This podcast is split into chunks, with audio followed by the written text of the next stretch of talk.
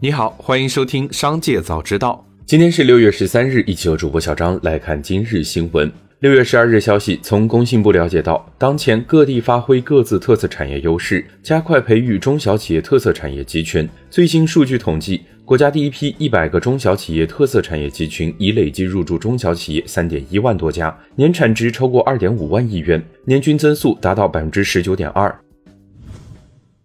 近期，多地国资监管部门对省属企业创建世界一流工作进行再推进、再部署，一些地方已经印发了实施方案。专家表示，今年以来创建一流企业的工作内涵进一步丰富，特别是两百家央地国企创建世界一流专精特新示范企业名单出炉，代表着经营规模指标不再是打造一流企业必选项，这有利于建设世界一流企业工作进一步在地方提速推进。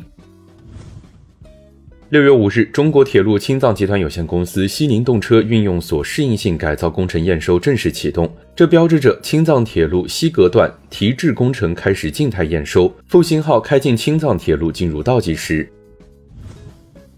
据悉，六月十四日，球王梅西将亮相遥望旗下淘宝主播李轩卓直播间，这也将成为此次梅西中国行唯一与粉丝互动的机会。消息发布后，遥望科技盘中拉升，一度涨超百分之六至十六点六元。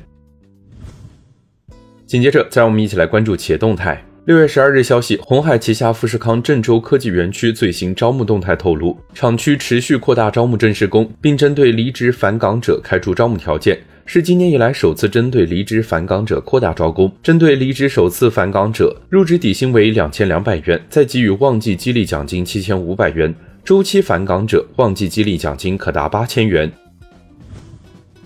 蔚来汽车六月十二日宣布，全系车型起售价减三万元，新购车首任车主用车权益调整为整车六年或十五万公里质保等，免费换电补能不再作为标准用车权益，新用户可灵活选择在家充电或者到充换电站付费补能。未来此后将推出灵活的充换电服务套餐，已经提车的用户，包括终身免费换电在内的首任车主用车权益保持不变。在购买未来新车时，用户可选择将原车的用车权益转移至新车，或者选择放弃其用车权益，从而抵扣三至五万元的购车款。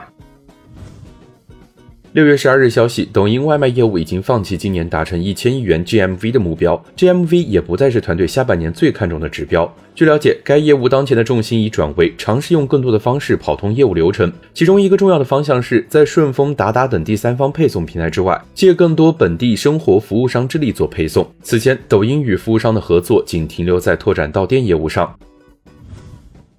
据德国商报报道，大众汽车集团 CEO 奥伯穆正在准备对这家欧洲最大的汽车制造商进行意义深远的重组。第一步是削减成本。与此同时，大众汽车最高管理层也希望重组集团的结构。一位高层管理人员称，这是数十年来最大的重组。沙特投资部十一日与华人运通签署一项价值二百一十亿沙特里亚尔（约合五十六亿美元）的协议，将成立从事汽车研发、制造与销售的合资企业。沙特计划的主要目标之一是促进国内电动汽车制造业发展。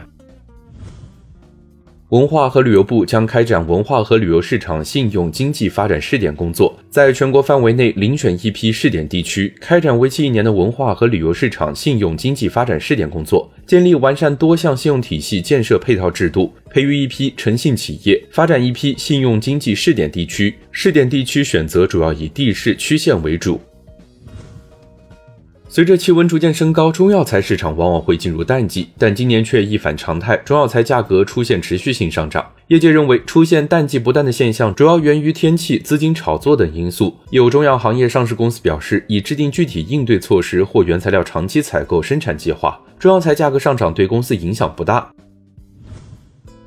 红海冲刺 iPhone 十五新机备货之际，旗下 AI 服务器相关业务需求同步强劲。为此，红海集团内负责 AI 服务器业务的红百科技规划新增五到六条生产线，以应对 AI 服务器客户要求。除了既有客户如辉达、微软与亚马逊之外，脸书、苹果等大客户也将加入今年的出货行列。